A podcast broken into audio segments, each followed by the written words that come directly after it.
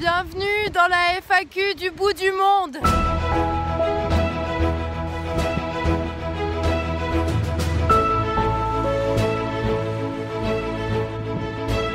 Qu'on malgré le bruit des vagues, mais euh, de toute façon, en principe, c'est apaisant. Alors, il y a Arnaud qui demande pourquoi j'ai pas gardé mon vrai nom de famille et que j'ai pris Ventose à la place. Bon, déjà, un, parce que mon nom de famille, je suis pas particulièrement attachée et que, comme beaucoup de gens sur internet, bah, j'ai un pseudo.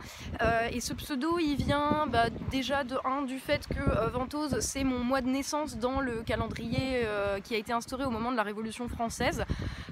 Et ensuite, parce qu'il y a un ensemble de lois qui s'appellent les lois de Ventose, qui n'ont jamais été appliquées, qui ont été écrites en tout cas, et qui visaient à prendre aux riches, traîtres à la patrie, traîtres à la France, qui en gros euh, se barraient à l'étranger avec leur or, et qui visaient à prendre cet or-là et cet argent-là euh, pour le donner aux patriotes nécessiteux. Et pour moi, c'était un peu une image qui me parlait. Voilà, c'est de là que ça vient ma formation, mon parcours, etc. Je t'invite à aller voir la première FAQ que j'ai faite, euh, où j'en parle hein, de toute façon.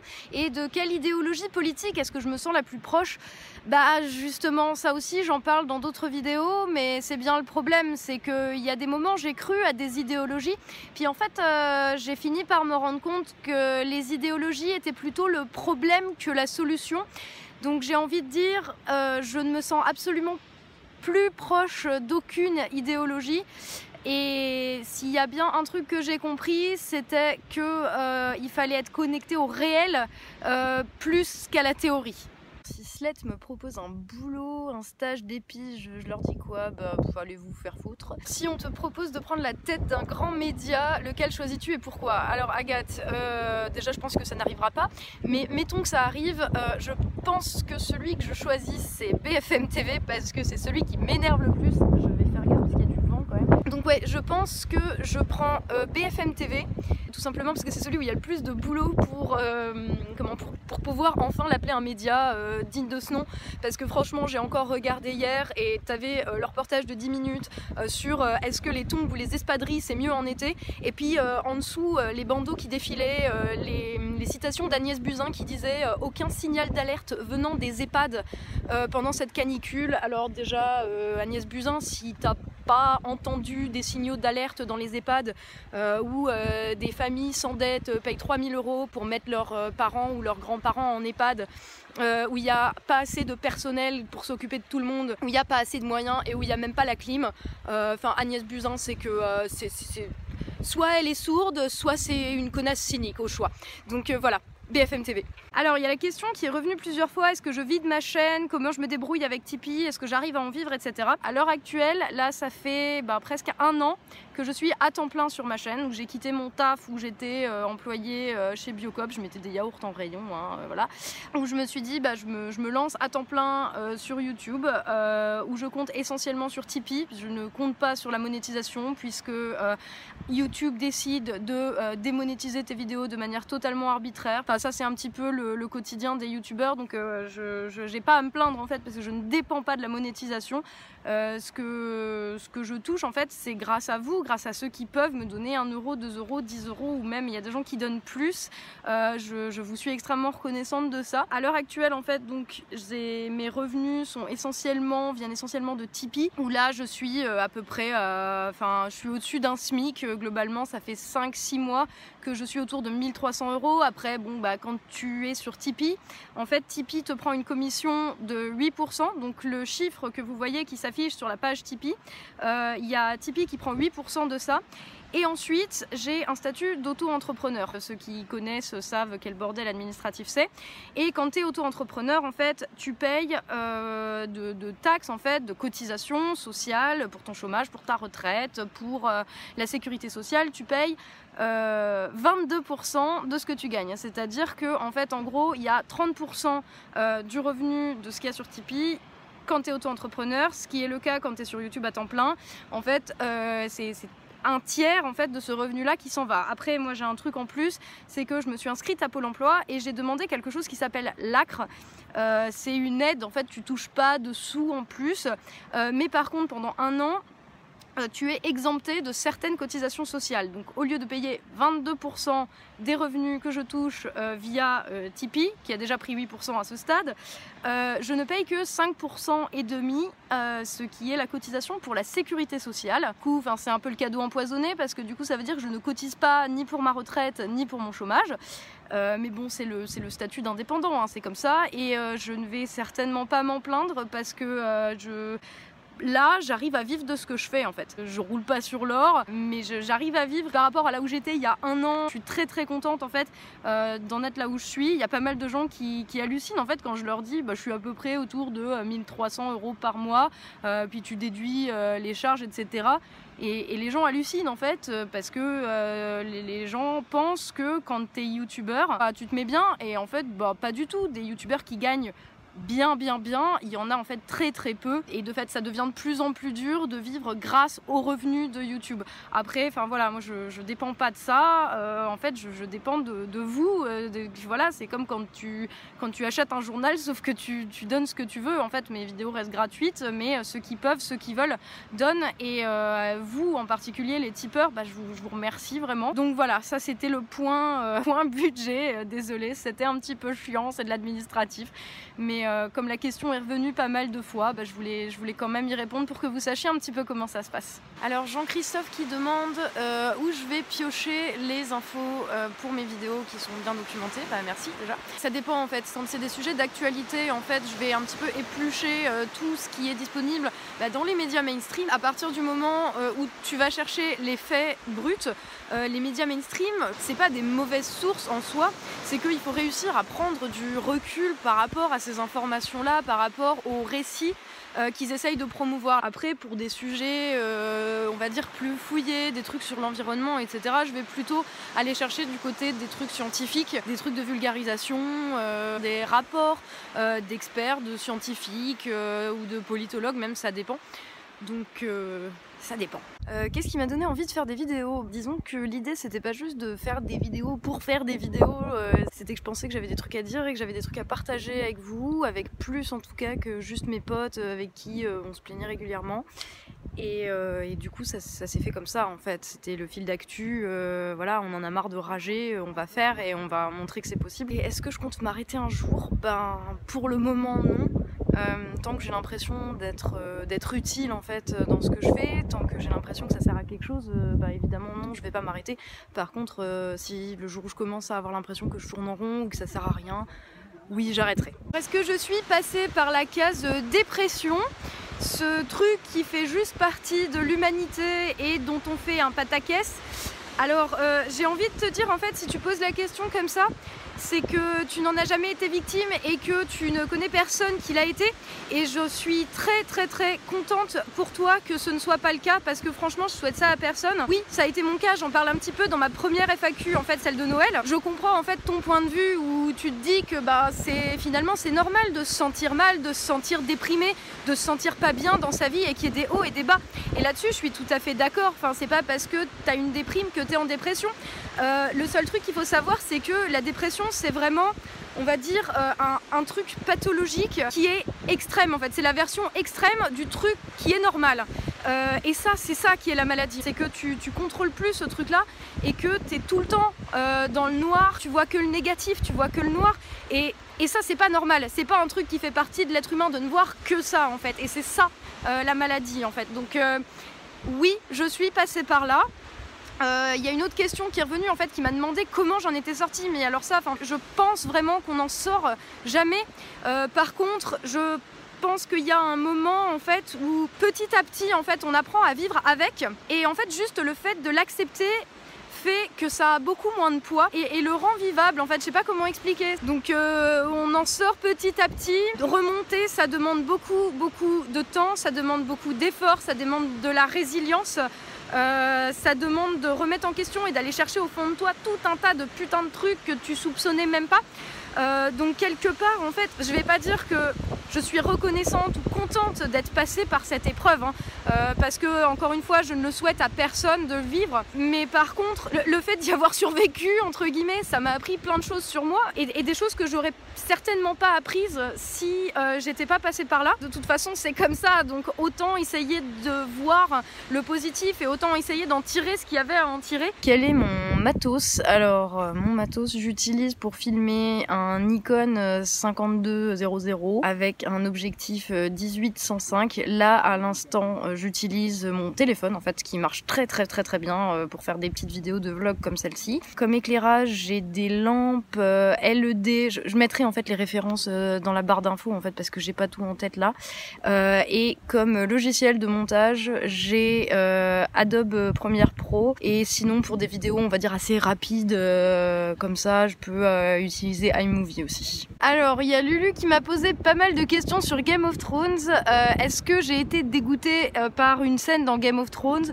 Euh, J'ai pas été dégoûtée plus que ça par des scènes particulières. Par contre, j'ai été évidemment choquée, ce qui ne veut pas dire que je nie que la série reste une bonne série, mais des trucs comme bah, les scènes de viol ou les scènes de manipulation et de torture psychologique de Theon Greyjoy, évidemment, qu'elles n'ont pas été très très faciles à regarder. Après, est-ce que j'ai un personnage préféré J'ai pas un personnage préféré. Il y a des personnages dont je considère qu'ils sont plus ou moins euh, bons joueurs dans le jeu des trônes. Euh, il y a des personnages que j'apprécie pour des raisons bah, différentes et il y a des personnages euh, que j'apprécie et qui ont des défauts que je pense assez rédhibitoires. C'est pas un mystère. J'aime beaucoup Tyrion parce que je trouve qu'il est extrêmement fin et qu'il a beaucoup d'empathie et qu'il sait on va dire comprendre les autres. Euh, j'aime bien Daenerys parce que bah elle est déterre et qu'elle est capable de tout cramer. après c'est aussi son défaut. Euh, j'aime beaucoup Jon Snow. Euh, j'aime bien l'évolution du personnage de Jaime. Enfin après j'aime aussi beaucoup. Enfin j'aimais beaucoup le personnage de Littlefinger qui malheureusement n'était plus adapté. Enfin, de toute façon, je vais faire une vidéo sur Varys et Littlefinger, qui sont deux personnages que j'apprécie beaucoup aussi, euh, justement pour leur côté euh, politique. Euh, mais je ferai une vidéo là-dessus à part. Ensuite, Lulu, tu m'as demandé si je pensais que Tyrion allait trahir Daenerys. Et eh bien, c'est une bonne question parce que je me la suis posée pas mal là récemment, vu que j'ai revu la saison 7. Et, et, je pense en fait que Tyrion ne va pas trahir volontairement Daenerys, même si là, il a un petit peu des doutes sur est-ce qu'il a eu raison de lui faire confiance euh, où est-ce qu'il a eu raison euh, de de bosser avec elle ou quoi. Donc je pense pas qu'il va vraiment la trahir euh, volontairement. Par contre, je pense qu'il se sent coupable parce que les enfants de Cersei sont morts et il se dit que c'est peut-être un petit peu de sa faute et du coup ça va le conduire à faire des erreurs et ça va le conduire à trahir involontairement Daenerys parce qu'il veut essayer de se racheter auprès de sa sœur. Et si je pouvais vivre à un endroit dans Game of Thrones, je pense que ce serait bah, malheureusement Port-Réal en fait. Euh, c'est un peu la même raison pour laquelle je vis à Paris parce que c'est là qu'il y a du taf. Quel est le concert qui m'a le plus marqué? Euh, Watain à Londres en 2010, c'était un show très très très spécial, j'en dirai pas plus. Vous êtes plusieurs à m'avoir demandé ce que je pensais du concept d'effondrement tel que euh, vu et conçu par les collapsologues. Alors déjà à titre personnel, en fait ça fait un petit moment que je m'intéresse à cette question-là, à la collapsologie, puisque j'ai lu euh, Effondrement, collapse de Jared Diamond il y a il y a presque 10 ans maintenant. Donc c'est pas un truc qui est nouveau quoi pour moi.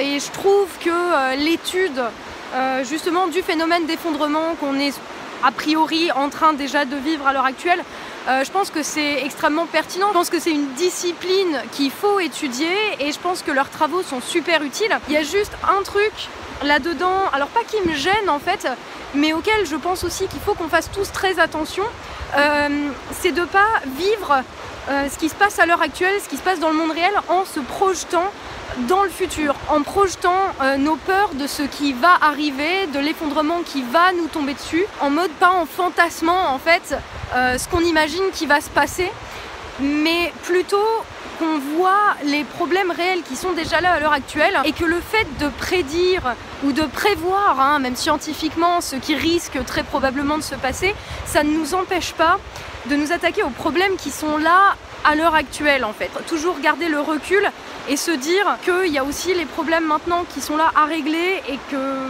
il faut pas que ouais c'est ça, se projeter dans le futur nous empêche euh, de nous pencher là-dessus. Comment est-ce que je m'en sors avec le community management? Bah de mieux en mieux. Par contre, euh, évidemment, je ne peux pas répondre à tout le monde. Thibaut, tu le sais, puisque je ne réponds pas à tous tes mails. Après, comme vous êtes de plus en plus nombreux aussi, euh, et d'ailleurs je vous en remercie, mais du coup ça fait qu'il y a de plus en plus de gens aussi auxquels répondre. Donc ça commence à devenir compliqué à un moment. Et mon but, c'est quand même de faire des vidéos et de pouvoir partager les trucs avec le plus de gens possible et le plus d'entre vous possible. Donc voilà je ne peux toujours pas répondre à tout le monde et je crois que humainement, en fait, personne ne peut faire ça. Ensuite, c'est une question de Marc qui demande comment on peut devenir journaliste bah, je sais pas, je suis pas journaliste. Euh, non, en vrai, euh, bah, en principe, pour avoir le titre de journaliste, il faut au moins avoir fait une école de journalisme et bosser euh, pour un média, peut-être avoir une carte de presse. Ça dépend de la définition que tu donnes du mot journaliste. Moi, j'essaye juste d'être un petit peu avertie et de me poser des questions. Donc, je sais pas si je suis la mieux placée pour répondre à ta question parce que j'ai pas fait d'école de journalisme, j'ai pas de carte de presse et le média pour lequel je travaille, enfin, à part ma chaîne, le fil d'actu, il n'y en a aucun d'entre nous qui est vraiment journaliste. En fait, on essaye juste de, de partir en fait euh, de, nos réalités vécues et de voir comment ça s'articule avec euh, les lois qui font passer ou avec les événements dans le monde. Euh, et en gros, bah, le seul conseil entre guillemets que j'ai à te donner, et c'est un petit peu le truc sur lequel on se pose la question en fait à chaque fois qu'on fait un sujet, à chaque fois que, que sur ma chaîne aussi j'essaye de parler d'un sujet, c'est euh, quelles sont les clés pour comprendre ce problème-là euh, quelles sont les causes de ce problème, quelles sont les conséquences potentielles, euh, dans, quoi ça s'inscrit dans le monde actuel, dans quel contexte?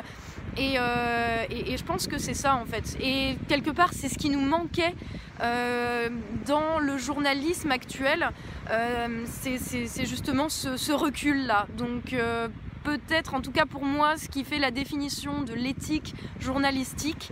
Euh, pour le titre, on repassera, mais ce qui fait la définition de l'éthique euh, professionnelle d'un journaliste, c'est la capacité à prendre du recul et à dire les choses telles qu'elles sont, même si ça nous fait pas forcément plaisir. Alors, est-ce que c'est moi que tu as croisé à une conférence sur l'écosocialisme à Molenbeek-Saint-Jean en 2014 euh, c'est possible, des conférences politiques, j'en ai fait tout un tas dans pas mal de villes, donc euh, c'est possible. Hassan CF. Monsieur Sadva qui demande si la politique des drogues ne m'intéresse pas. Eh bien si au contraire en fait c'est non c'est pas que je m'auto-censure euh, comme tu demandes, c'est juste que j'ai jamais vraiment eu l'occasion de creuser plus que ça le sujet en vidéo. Mais il me semble qu'il y a une vidéo du fil d'actu où on en a parlé et il me semble bien que j'ai même parlé de l'expérience. Enfin, si c'est un sujet qui m'intéresse vachement euh, sur l'aspect culturel, déjà, qu'est-ce qui définit une drogue? Qu'est-ce qui fait qu'il y a des choses qui sont légales et d'autres pas? J'estime à titre personnel euh, que euh, l'alcool et les anxiolytiques font énormément de dégâts. Donc pourquoi est-ce que c'est pas classé dans drogue? On a tendance à considérer ça comme disons comme un comportement qui, relève pas de la maladie en fait, euh, qui, qui est juste quelque chose, bah ouais, euh, t'as qu'à pas prendre de drogue, t'as qu'à dire non à la drogue, machin, enfin les, cartoons qu'on nous passait dans les années 90, genre oh, la drogue c'est dangereux, euh, machin, juste dis non. Mais en fait, les gens qui tombent dans la drogue, il y a des conditions en fait sociales. Je dis pas forcément si t'es pauvre, tu vas tomber dans la drogue, etc.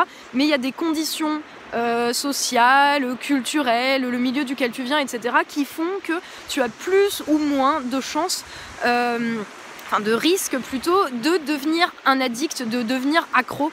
Et je pense que c'est vraiment à ça qu'il faut s'attaquer, c'est qu'il faut arrêter de considérer ça comme un, choix personnel qui relève totalement du libre arbitre et vraiment commencer à traiter ça comme une maladie en fait et à traiter les, les addicts, traiter les gens qui sont accros à des drogues plus ou moins dures euh, comme des gens qui sont malades et qui ont besoin d'aide plutôt que comme des criminels. Donc non, je ne m'auto-censure pas en fait, c'est juste que j'ai jamais eu vraiment l'occasion euh, d'en faire une parce que souvent euh, je, je dépends entre guillemets de l'actualité ou je fais des trucs qui essayent de coller un petit peu à l'actu. Euh, mais c'est vrai que c'est une très très bonne idée, une très bonne suggestion de vidéo. Et d'ailleurs, euh, si ça t'intéresse, je te recommande très chaudement les vidéos et les bouquins de Russell Brand, parce que lui c'est un ancien addict en fait, euh, héroïnomane, alcoolique, etc. Et qui parle justement de la politique par rapport à la drogue. moi c'est pas un sujet qui me concerne en fait plus que ça, je crois que c'est ça. Mais, mais ouais, les vidéos de Russell Brand. En tout cas, enfin moi ça rejoint pas mal ce que je pense sur le sujet. Après lui, l'ayant s'en étant sorti, etc. Euh, je pense qu'il est mieux placé que moi pour en parler. Il a vraiment creusé le sujet, donc euh, si ça t'intéresse, euh, ma position se rapproche pas mal de la sienne. Il y a Michael qui demande si je vais faire des lives pour réagir à des sujets d'actu. alors c'est prévu, c'est prévu pour dans pas longtemps et je serai pas toute seule et je peux pas t'en dire plus. Alors je te dis à bientôt et je te laisse profiter de ce coucher de soleil.